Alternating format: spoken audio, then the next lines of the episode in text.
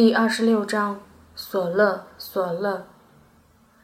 每天每天吸引着我们没完没了的生活下去的，似乎只有食物：手抓饭、拉面、汤饭。做饭的时候总会放进很多羊油，吃起来是那么香。而整块的羊油化开一大锅，可以炸出金黄的巴尔沙克。无论是油炸出的巴尔沙克，还是火烤出的馕，都令人为面粉的芳香而惊叹。还有牛奶，它能变成酸奶、酸奶酪、甜奶酪、奶豆腐、黄油、奶茶。还有包裹着彩色糖纸的糖果，平凡而甜美。卡西焖白米饭时，还会拌进去辣椒酱，再和进去野葱末儿。虽然这种做法莫名其妙，但吃起来的确香气扑鼻。生活是简单寂寞的，劳动是繁重的，但没关系，食物安慰了一切。而享受食物美味之外的时光，则空旷漫长，更为饥渴。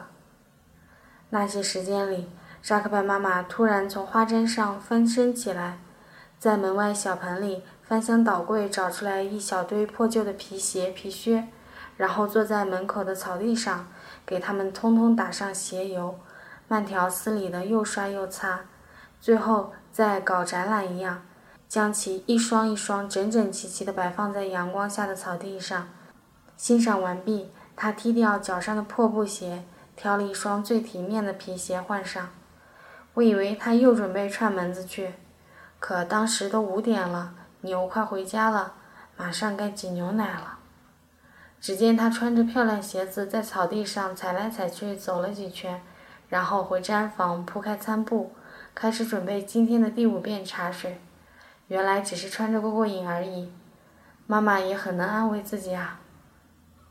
大家一边喝茶，一边看向门外不远处的森林。久久的，没有人说一句话。这时。妈妈突然若无其事地说：“马丢了。”我吓了一跳。什么时候丢的？丢了几匹？大家哈哈大笑起来。最后才搞清楚，原来是在说布谷鸟。布谷鸟的叫声听起来很像阿啾，放缓了念就是阿特 joke，意为马没有了，马丢了。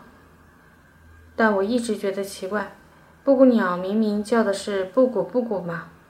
哪里发出过这种声音啊？但卡西坚持如此，我也只好姑且信之。后来才知道，他概念里的布谷鸟泛指所有能发出声音的东西。最开始的时候，听着阿啾阿啾的声音一遍又一遍地回荡在远处的草地上，虽然就简简单单两个音节，但响亮悦耳，充满可盼。卡西只在那边不停地对我说。漂亮啊，真漂亮啊，李娟，你说是不是？但顺着他指向的地方看去，我死活也找不到一只鸟儿。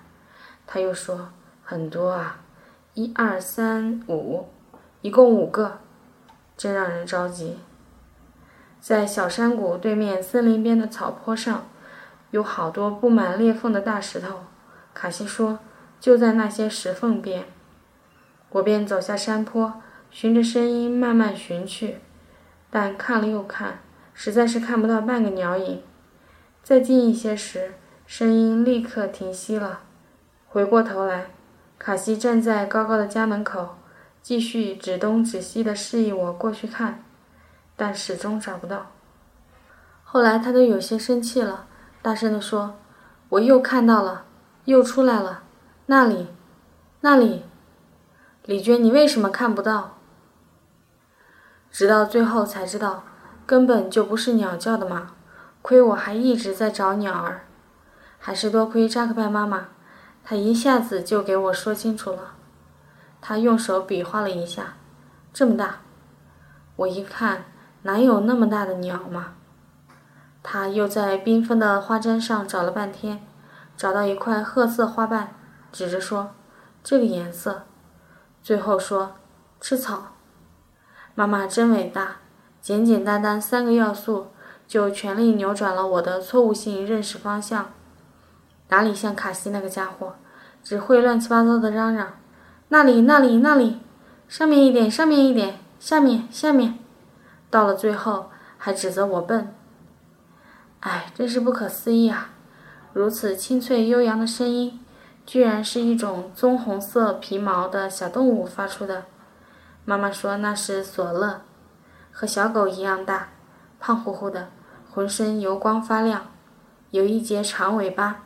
爬行在草地上时，屁股一扭一扭，行走不太利索，但身影充满了喜悦。我觉得像是汉兰。从此之后。每个黄昏闲下来的时光里，我都会坐在家门口的大石头上观望一阵对面山坡的索勒。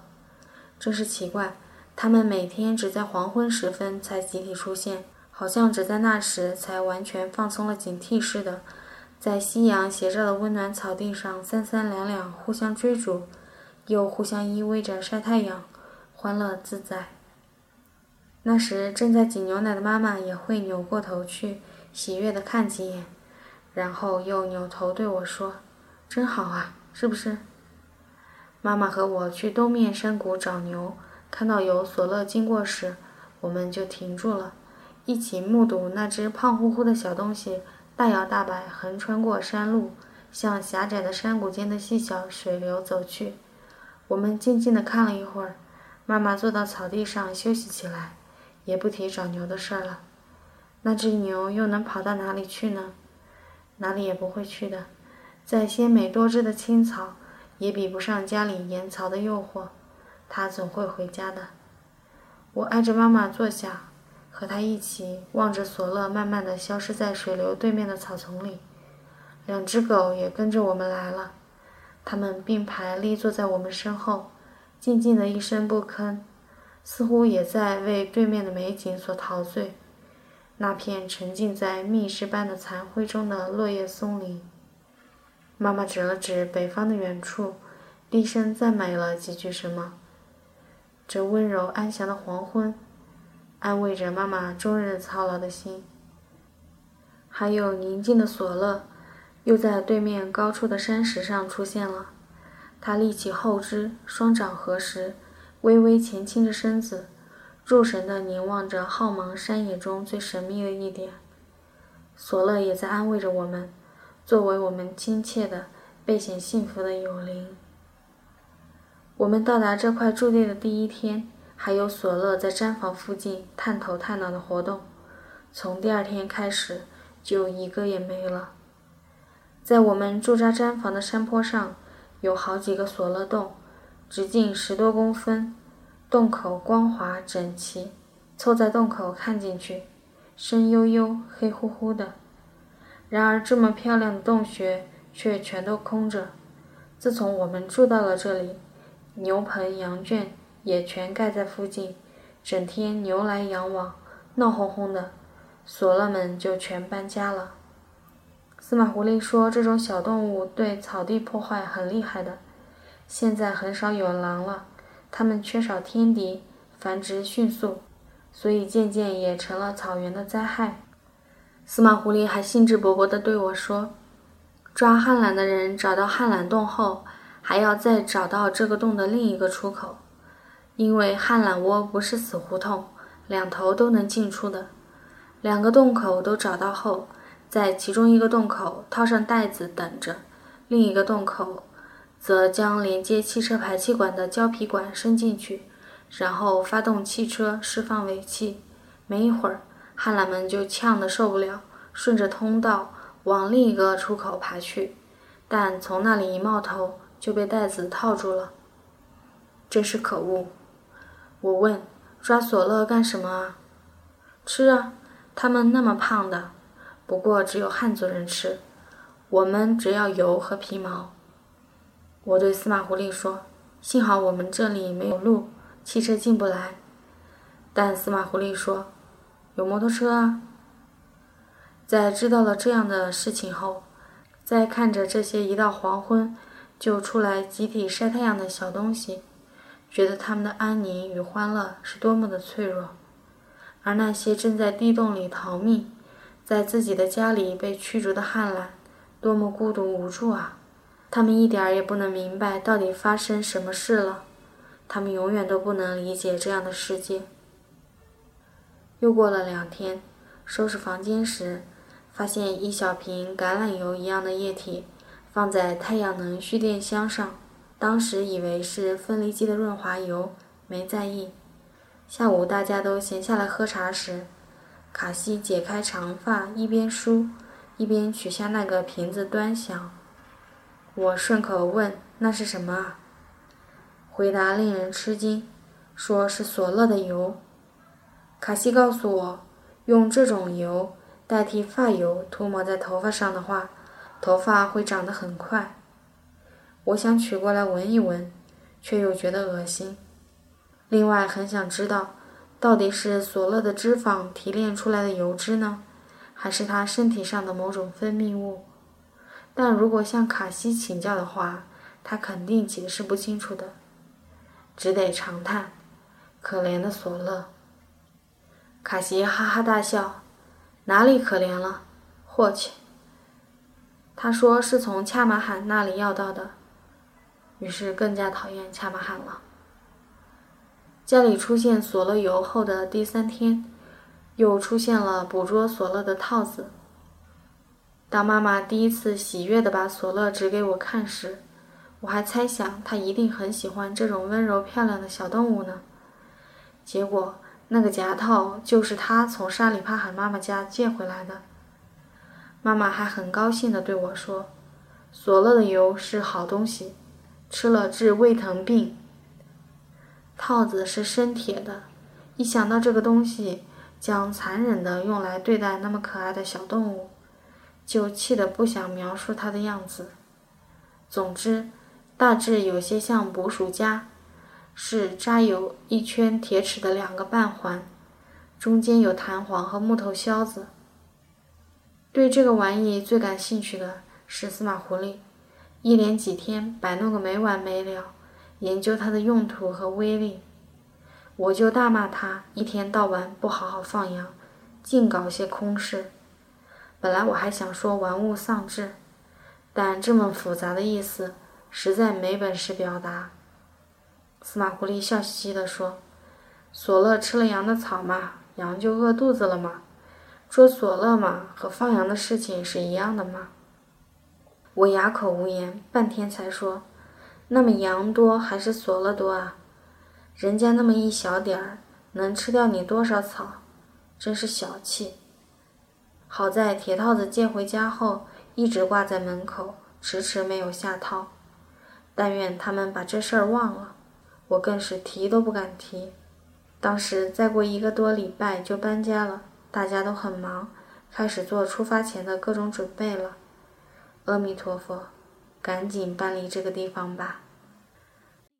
但在离开的前两天，套子还是被装到了索勒的其中一个洞口。我不敢去看。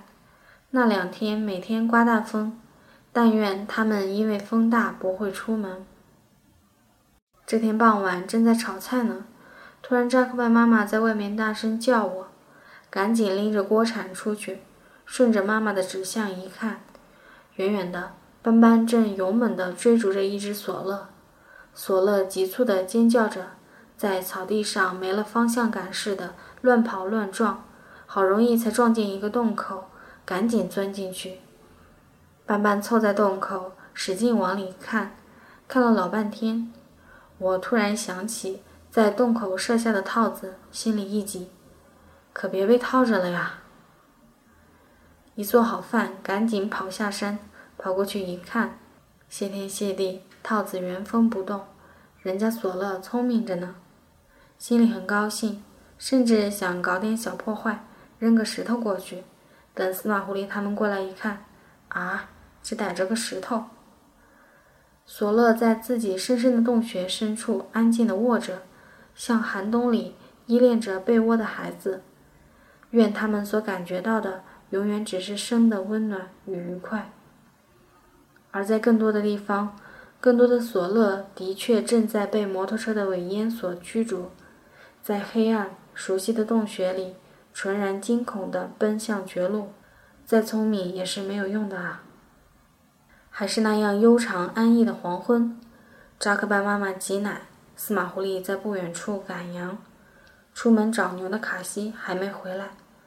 我做好饭，收拾完房子，坐在门边，一边休息，一边倾听对面山坡上索勒欢快悠然的叫声：“阿啾，阿啾。”长久地看着它们一只接一只扭动屁股，爬出洞穴晒太阳，呼朋唤友。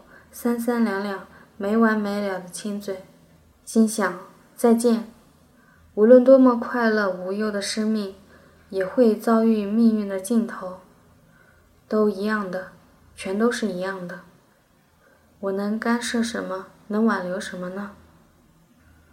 当妈妈再一次问我：“李娟，你觉得索乐的油可以吃吗？